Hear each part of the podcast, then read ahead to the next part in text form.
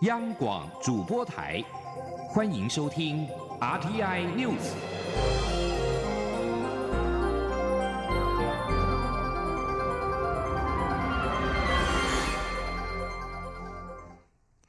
各位好，我是李自立，欢迎收听这一节央广主播台提供给您的 RTI News。港女命案凶嫌陈同佳愿意来台自首，引发争议。香港特区政府在二十号晚间发表声明，否认有政治操作，愿意积极依法配合台湾提供证据，呼吁我方务实积极的接收被通缉跟自愿自首的人士。对此，陆委会今天表示，台港之间没有刑事司法协作，港府如何积极的依法配合，而且港府回避跟台湾洽谈司法互助协议，矮化我方主权。企图在未修法的情况下实践送中条例，台湾绝不可能接受。行政院长苏贞昌今天也表示，台湾过去一再要求香港司法互助，但是香港特首都理都不理，现在态度批变，非常诡异。苏贞昌还说，林郑月娥后面是中国，企图把陈同佳送台，让送中合理化。苏贞昌呼吁。特首林郑月娥不要政治操作。内政部长徐国勇今天表示，陈同佳是在香港被逮捕，所有的笔录都在香港，但香港不愿意将笔录提供台湾，现在却要把人送来。他质疑香港意图把人送到台湾之后，跟中国进行政治操作。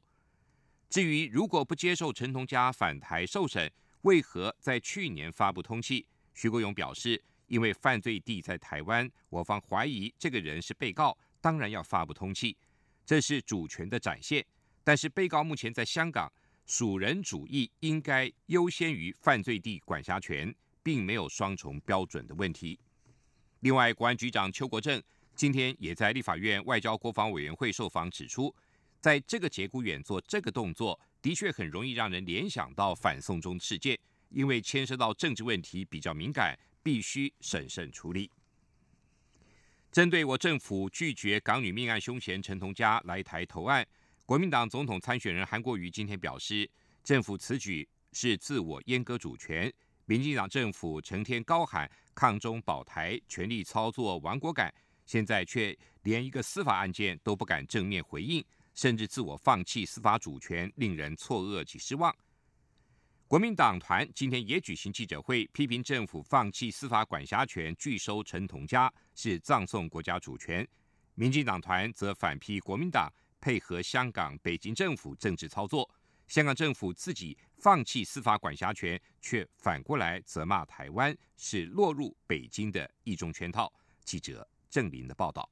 涉嫌在台湾杀害女友的香港凶嫌陈同佳，同意在香港服刑完毕后到台湾自首。港府也呼吁台湾接收自首人士，但法务部与陆委会都指出，港方有本案的司法管辖权，呼吁港方续押犯嫌，积极侦办。国民党团总召曾明宗表示，司法管辖权是国家主权最重要的一部分。涉嫌在台杀害女友逃回香港，遭到台湾通缉的陈同佳决定到台湾投案，政府应依法行政，维护主权，伸张正义。意，他也提及，政府一再请求英国引渡在台酒驾肇事致死的英籍人士林克颖来台服刑，甚至不惜进行跨国诉讼，却拒绝陈同佳来台受审，是双重标准。民进党团书记长李俊毅则说，司法管辖权有分属人主义和属地主义，这件案子是香港人杀香港人，只是发生在台湾，所以香港政府必须处理，而台湾若要处理，必须透过跟香港的司法互助，再把人引到台湾。完受审，李俊毅说，去年发生命案后，台湾地检署就多次与香港政府谈司法互助，但香港政府置之不理。现在港府突然说陈同佳会来自首，只有一个目的，就是几个月来在吵的逃犯条例。香港政府在北京政府压力下，放弃自己的司法管辖权，送到台湾处理，代表台湾也是中国的一部分，这样人民能接受吗？如果。这个部分，香港自己放弃自己的司法管辖权，然后现在反过来责骂台湾放弃司法管辖权，这只会造成一个事实，就是落入北京政府的一中圈套，这才是真正问题的所在。李俊毅强调，依照司法管辖权的属地主义，陈同佳至今仍被台湾的司法单位通缉，所以只要他一到台湾，就可以立刻逮捕。这就是台湾真正负责任、做到司法管辖权的表现。但这件悲剧被香港政府、北京政府做政治操作，连国民党都跟着起舞。李俊毅呼吁港府尽快处理这个案件，若要台湾处理，也应先与台湾签订司法互助协议。央广记者郑玲采访报道。行政院长苏贞昌今天宣布开放山林政策，全面提升台湾登山运动环境。针对山友建议使用者付费的山难救援规定，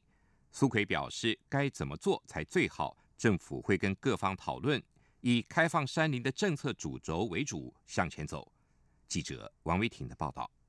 行政院长苏贞昌二十一号在行政院出席象山致敬记者会，宣布政府开放山林政策。苏贞昌表示，台湾海拔三千公尺以上的高山有两百六十八座，山友有五百万人。过去政府封山，阻挡民众亲近山林，现在政府要扮演平台的角色，开放山林。开放山林政策以开放、透明、服务、教育和责任为五大主轴，全面提升台湾登山运动环境。开放的部分包括，政府将不再以危险为理由限制人民走进山林，除了国安及生态保育区外，全面开放。农委会林务局管辖的林道全面开放，管车不管人。国家公园取消登山能力或经验证明审查，简化入山程序和条件。透明的部分指十一月起启用一站式的申请平台，整合国家公园入山入园线上申请系统，山友随时可以查阅申请情形。服务方面，政府四年将投入新台币七亿元的经费，改善山屋设备、步道整修和高山通讯等硬体设施。在教育的部分，也从社会和学校教育双管齐下，鼓励民众学生亲近山林。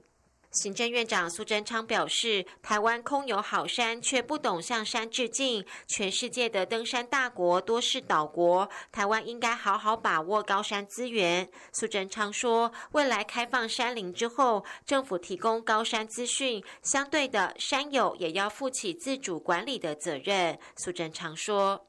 我们去空有宝山，我们却望之兴叹。正因为。我们态度不对，全世界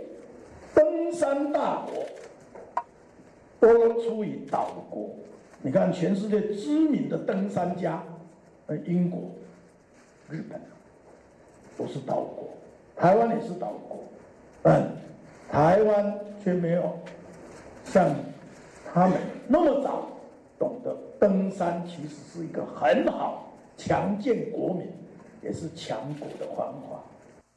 开放山林后，法务部提出国家赔偿法修正草案，落实登山者自主管理、承担责任的观念。出席记者会的登山补给站负责人蔡吉文表示，山友期待开放山林，使用者付费的观念应该是指劳务商品。可是山难救援经常使用直升机吊挂等方式，需要付出一定的金额与成本。山域搜救跟空勤吊挂是政府基于对人民生命保护的。义务而进行的公共服务，以使用者付费的角度看待，并不恰当。蔡吉文说，地方政府从使用者付费的角度约束登山者的行为，执行结果反而变相惩罚山友。他希望可以调整。对此，苏贞昌会后受访时表示，另一方面也有意见认为，山友应该做好自律，做好管理，该怎么样做才最好？政府会和各方讨论，秉持开放山林五大主轴向前走。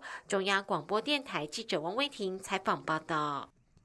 经济部统计处今年公布了九月份的外销订单金额是四百五十五点三亿美元，比去年同月减少了百分之四点九，连续十一个月负成长。但是减幅明显的比上个月收敛。官员指出，全球经济走缓，整体需求都比去年衰退，全年的减幅预估会落在百分之四到六之间。记者杨文军的报道。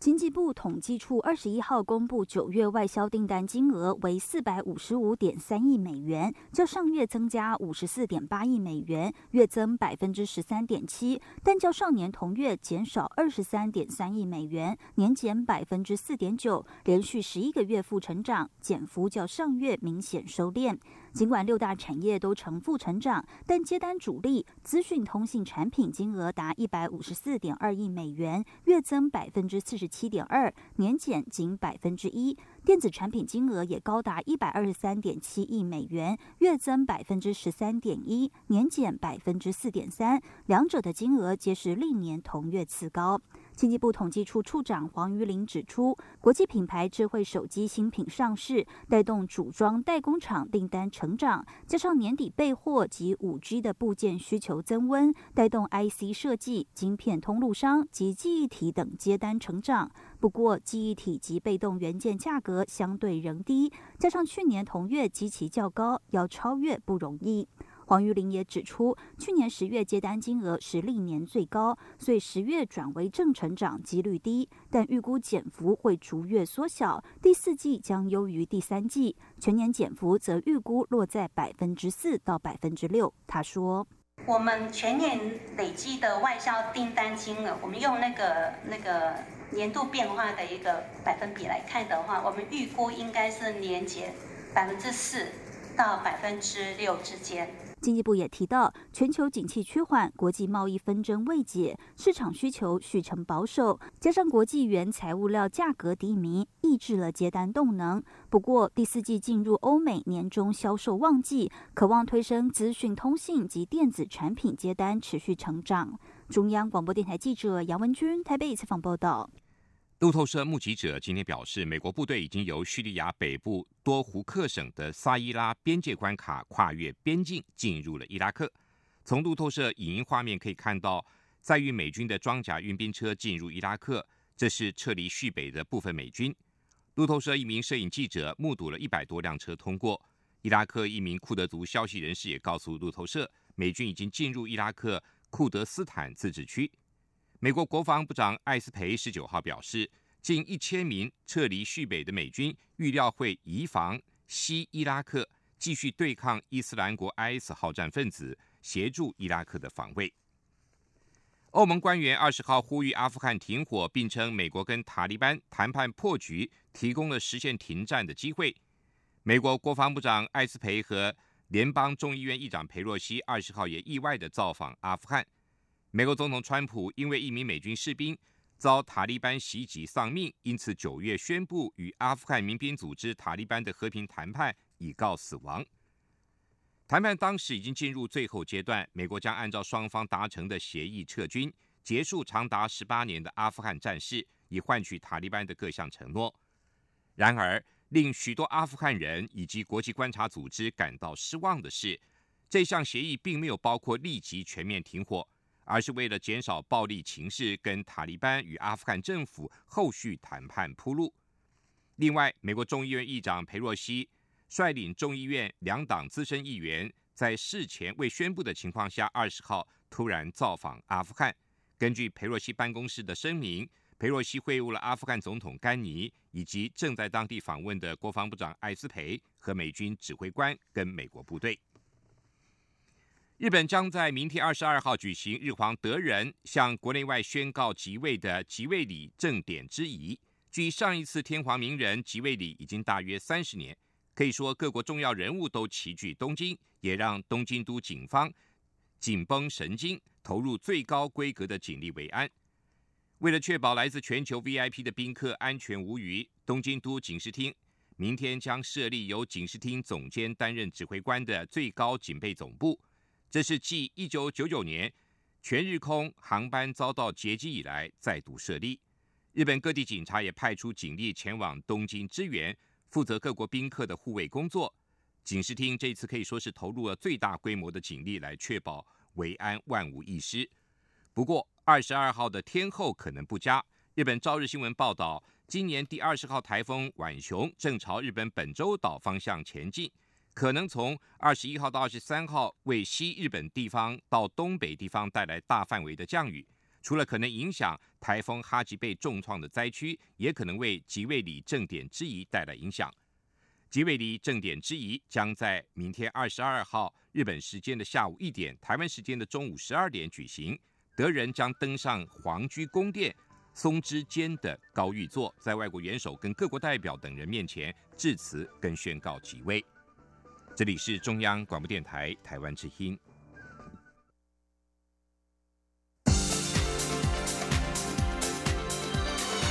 这里是中央广播电台台湾之音，欢迎继续收听新闻。欢迎继续收听新闻。大导演李安今年协同好莱坞影星威尔史密斯、制片杰瑞洛克海默在台举行新片《双子杀手》的媒体见面会，在记者会上。威尔史密斯发挥了幽默搞笑的功力，大谈他和李安的互动趣事；而李安则强调，虽然他不断的挑战超高视格的技术拍摄方式，但是想要带给观众更多的娱乐、更多的电影可能性的心态是不变的。希望观众能够用开放的心情，好好的享受电影里的万千世界。记者江昭伦的报道。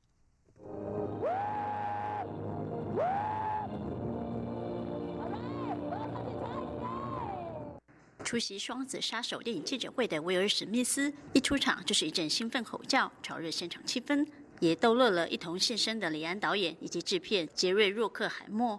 威尔史密斯还不忘秀一段中文问候台湾影迷：“你好，台北，很高兴来这里。”李安这回带着首次合作的威尔史密斯一同回到家乡台湾，为新片《双子杀手》宣传造势。但其实早在六年前，威尔史密斯访台时就曾隔空向李安喊话，希望有合作的机会。如今可说美梦成真。It's so funny because um, you know that that was a dream, you know. So we were just talking and and. 真的非常有趣。李安一直是我梦想想要合作的导演，所以台北让这件事情美梦成真了。That I wanted to work with, so so uh, Taipei made the dream come true. 李安笑说，当时看到了媒体报道，听到了威尔史密斯的呼唤。对他来说，能够与威尔史密斯这样的大明星合作，也让他有美梦成真的感觉。谈到这次与李安合作的过程，威尔史密斯透露不少趣事，特别是当他到李安的工作室碰面时，看到工作室里满满都是他从影以来的许多照片、作品，还有很多特写。李安还不断称赞他的眼睛有沟通的深度。当时他就想，李安肯定是他的粉丝。我到他办公室时，看到简直就像威尔史密斯的博物馆，很多我的照片，各种眼睛角度的特写，很多不同荧幕呈现。我当下只觉得说，哇，这个人真是我的粉丝啊。You know, and I'm thinking to myself, I'm like, wow, this guy is really a fan. 威尔史密斯表示，李安是很棒的导演，总能挖掘人性的深刻面。他形容导演的角色就像一个音乐家，演员就像是音乐家演奏的乐器，彼此找到相对的振动频率，就能表达出音乐家想要表达的讯息。他还透露，有一回拍摄过程怎么拍都不顺，导致他一直哭等无法上场演出。李安看起来很生气，还为此很严肃当面向他说声抱歉。当时他觉得很不可思议。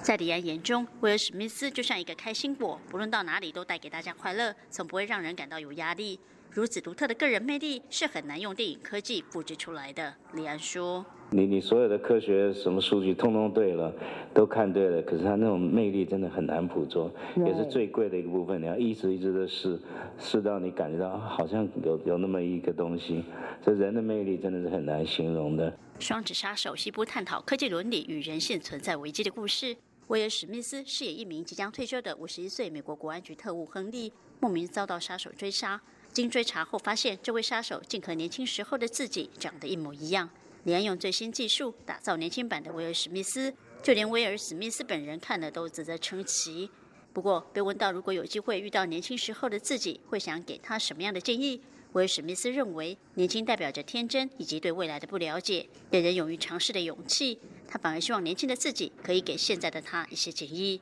斥资新台币十二亿打造的《双子杀手》全片以四 K 解析度、三 D 影像，每秒十二帧画格呈现，但台湾因为没有任何电影院有如此高规格的放映技术，影迷只能欣赏到相对较低规格的版本。郭立安强调，不论哪一个版本，观众都会有身临其境的体验。他也认为，电影本来就是假的，是一种造影艺术。他希望观众能用开放的态度去欣赏电影的无限可能。中国面台记者张昭伦台北采访报道。台北市长柯文哲今天会见了来访的上海市台办主任李文辉。台北市政府发言人周台竹会后转述表示，两人的会晤主要讨论文化交流跟台北、上海间的经贸往来。上海的交响乐团也邀请台湾的相关乐团明年能够到上海参与艺术节的演出。记者欧阳梦平的报道。上海市台办主任李文辉及上海爱乐乐团二十一号上午到台北市政府拜会台北市长柯文哲。台北市政府发言人周台竹会后表示，现场约有三十人左右。李文辉除了礼貌性拜会外，只是就文化交流及台北、上海之间的经贸往来与柯文哲广泛交换意见。他说：“我想，呃，各位都了解，呃，两岸两岸关系，尤其是两岸互动的部分呢。”呃是非常敏感的。那这次呃上海呃方面的人过来，他相关的呃程序都必须要经过陆委会的审核。那陆委会的规定是啊非常的清楚，所以呃他们国台办的人基本上在台湾是不会接受媒体访问，那他也不会来碰啊政治的议题。周台主指出，上海的交响乐团团长也提出邀请，表示明年十月在上海将举办国际艺术节，明年九月也会举办国乐方面的演出活动。他希望台湾相关乐团能够共享盛举。中央广播电台记者欧阳梦平在台北采访报道。民进党二零二零不分区立委的提名作业还没有开始，就一波三折，甚至爆发有意争取不分区立委的苏正清。怒呛退党的插曲，对此苏正清今天的态度软化，他强调绝对尊重党的提名机制，他相信民进党会团结齐心协力完成不分区提名。对此，民进党主席卓荣泰今天表示，不分区提名正往顺利的方向发展，共识也接近形成，他会掌握必要的时间，做出最好的选择跟决定。记者刘玉秋的报道。民进党二零二零部分区立委提名作业还没开始就一波三折，除了部分区提名委员会的成立遭中执会刘会杯葛，甚至爆发有意争取部分区的立委苏振清怒呛退党的插曲。但苏振清二十一号态度软化，强调绝对尊重党的提名机制，也相信民进党会团结，提名委员会有智慧解决，齐心协力完成部分区提名后，部分区提名的僵局露出曙光。民进党主席卓永泰二十一号傍晚陪同民进党立委张宏禄扫街拜票时受访表示，社会上很关心民进党部分区立委的布局发展，他要向社会报告，民进党部分区立委布局正朝好的方向发展，会顺利完成部分区的提名，在往顺利的方方向去发展，呃，共识也接近要形成，所以我会掌握最必要的时间，那么。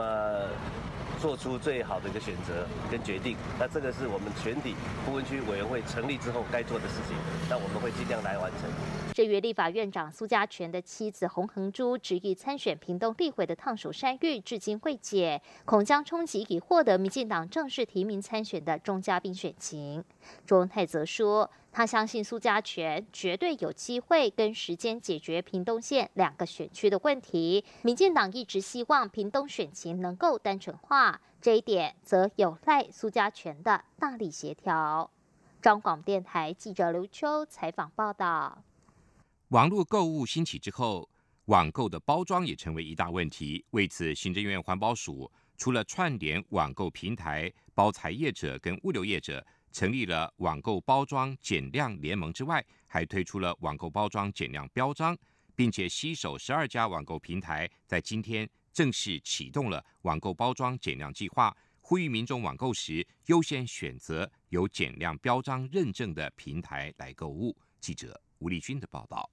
随着电子商务蓬勃发展，台湾每年使用的包装箱或包装袋出估超过八千万个。虽然回收率达六成，但也有四成遭到丢弃。为此，环保署拟定三阶段网购包装减量指引。根据这项指引，首阶段将于今年底前达成包装材重量应低于包裹总重一成，封箱胶带长度应低于包装箱长高。总和的二点五倍。第二阶段在明年底前达成包装材使用单一可回收材质，同时有一定比例以上使用再生料制作，印刷面积也需小于五成，并且避免使用 PVC。第三阶段则是在二零二二年底前达成网购包装有一成使用可重复循环的包装。此外，环保署还推出网购包装减量标章，并携手获得减量标章认证的十二家网购平台，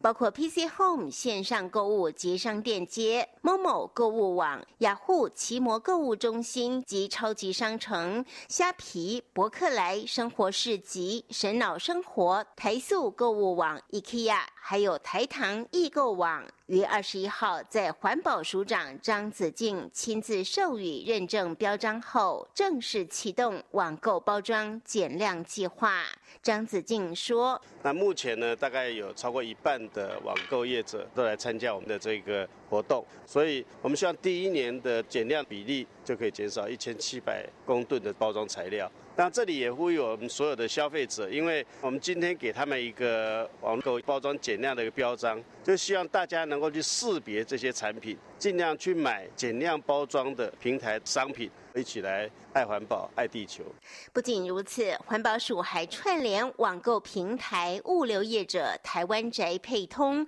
还有十家包装材业者，共同成立网购包装减量联盟，希望大家共同努力，减轻环境的负担。中央广播电台记者吴丽君在台北采访报道。继续进行今天的前进新南向。前进新南向。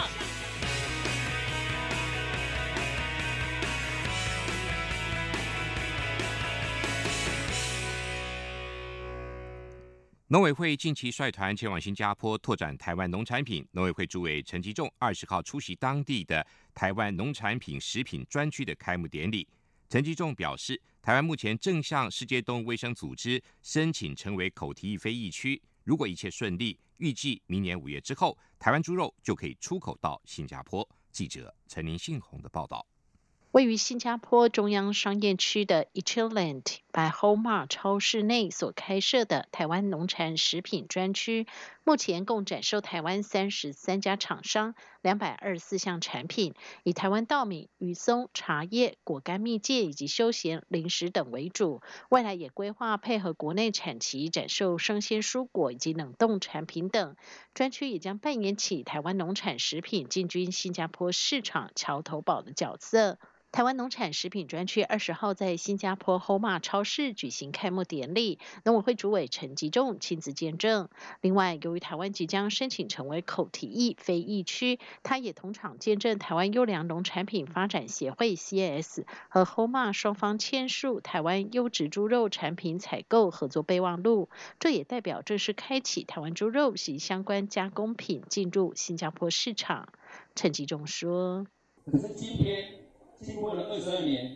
在蔡英文总统的带领底下，让我们的口蹄疫可以拔针。拔针完之后，我们现在跟世界卫生动物组织来申请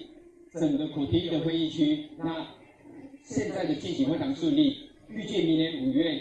台湾就可以成为口蹄疫的会议区。因此，猪肉可以来正式的出口到新加坡，对整个国内的农业部门，对整个畜牧业。是一个非常重大的鼓舞。陈其仲此行也将与新加坡许多重要通路及贸易业者会面，期盼发挥农委会的力量，借由协助台湾农产食品业者与新加坡通路对接，争取专业采购订单及发展策略合作等方式，开拓台湾优质稻米、猪肉产品等新品项的外销商机，扩大我农产品出口至新加坡市场。中央广播电台记者陈林信宏报道。另外，农委会副主委陈继俊今天晚间将前往澳洲的昆士兰，见证台湾荔枝在当地种植的仪式。陈俊记表示，未来如果种植成功，一来将供应当地的市场需求，二来也能够配合台湾的产季，全年都能有荔枝销售全球。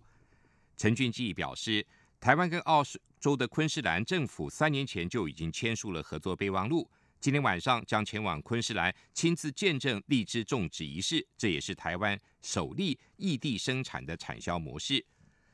陈俊基也强调，